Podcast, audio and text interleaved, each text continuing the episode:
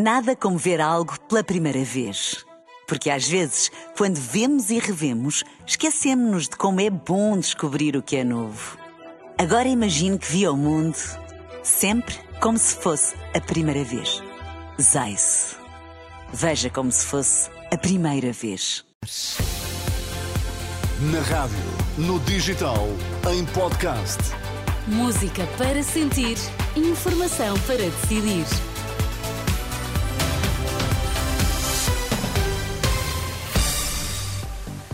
Vamos às notícias da Uma na Renascença. A edição é de Anabela Góis. Boa tarde, Anabela. Olá, boa tarde. E um Feliz Natal para ti. Feliz Natal também. Quais são os temas em destaque, Anabela? Papa apela ao fim das operações militares em Gaza e denuncia o negócio da guerra em todo o mundo. Patriarca de Lisboa apela à construção de uma cultura de cooperação e inclusão na sociedade portuguesa. Vamos então às notícias da Uma com a edição de Anabela Góis. O Papa apelou hoje ao fim das operações militares em Gaza e à libertação dos reféns. Na mensagem de Natal, que leu na varanda da Basílica de São Pedro, Francisco pediu também que se enfrente a questão palestiniana.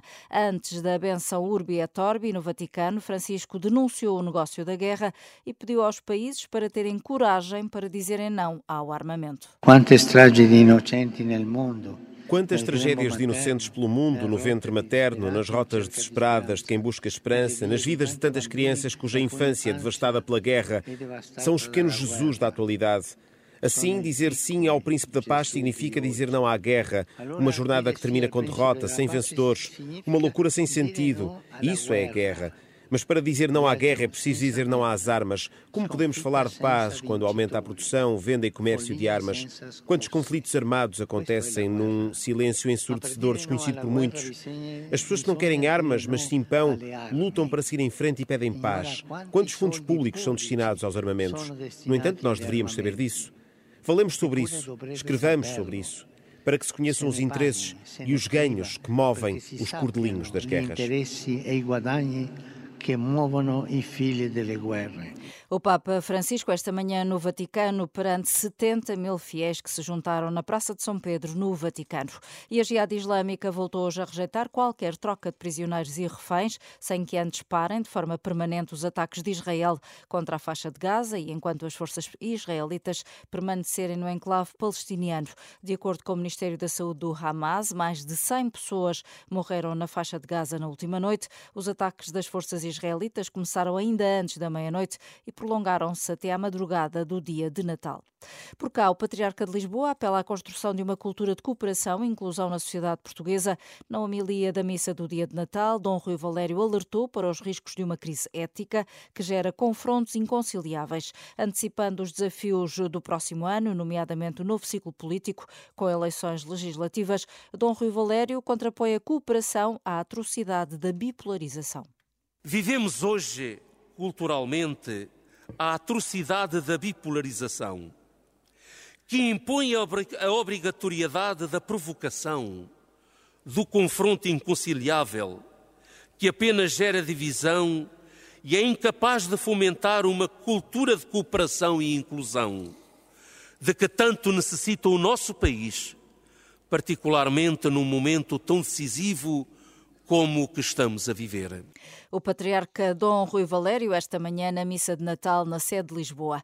O diretor clínico do Hospital de Santa Maria, em Lisboa, apela aos utentes para não irem às urgências sem ligarem antes para a linha Saúde 24 ou irem a um centro de saúde. Hoje estão abertas cerca de 190 unidades de cuidados de saúde primários. Rui Tato Marinho diz que é para lá que os utentes se devem dirigir numa primeira fase. Façam como eu acho que as pessoas estão a começar a fazer. Primeiro ligar para a Saúde 24, eh, depois para aos centros de saúde, que muitos deles também têm verdadeiras urgências, não tão capacitadas eh, como nós, portanto, mas que não vejam o primeiro lugar, o primeiro, primeiro hospital do país como o primeiro lugar a ir, eh, se a pessoa tem febre há uma hora ou duas, esperem um pouco.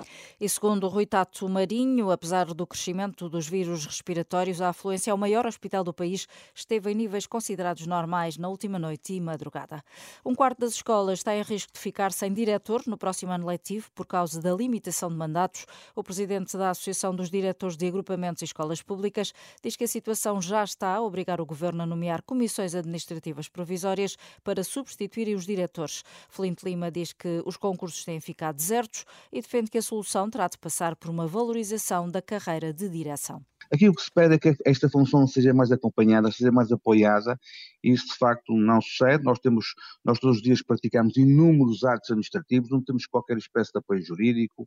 A avaliação do docente é uma avaliação, dos, dos diretores é uma, é uma avaliação aberrante e, portanto, há que dignificar, há que valorizar uma função muito importante na liderança de uma escola pública portuguesa. Felinto Lima, o presidente da Associação de Diretores de Agrupamentos e Escolas Públicas, ouvido pelo jornalista Henrique Cunha.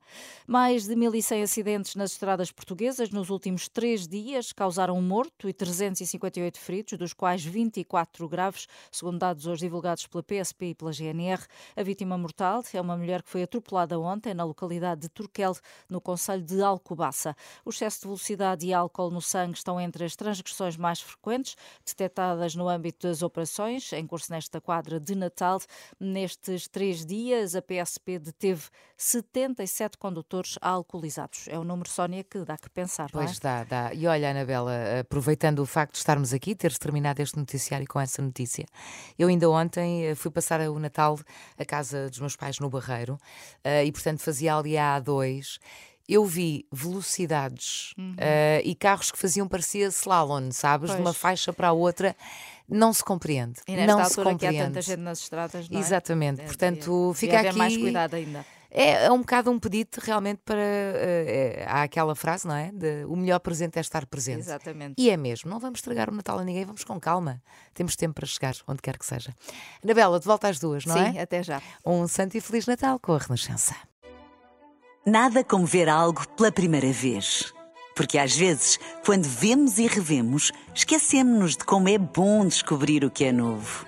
Agora imagine que viu o mundo sempre como se fosse a primeira vez. Zais. Veja como se fosse a primeira vez.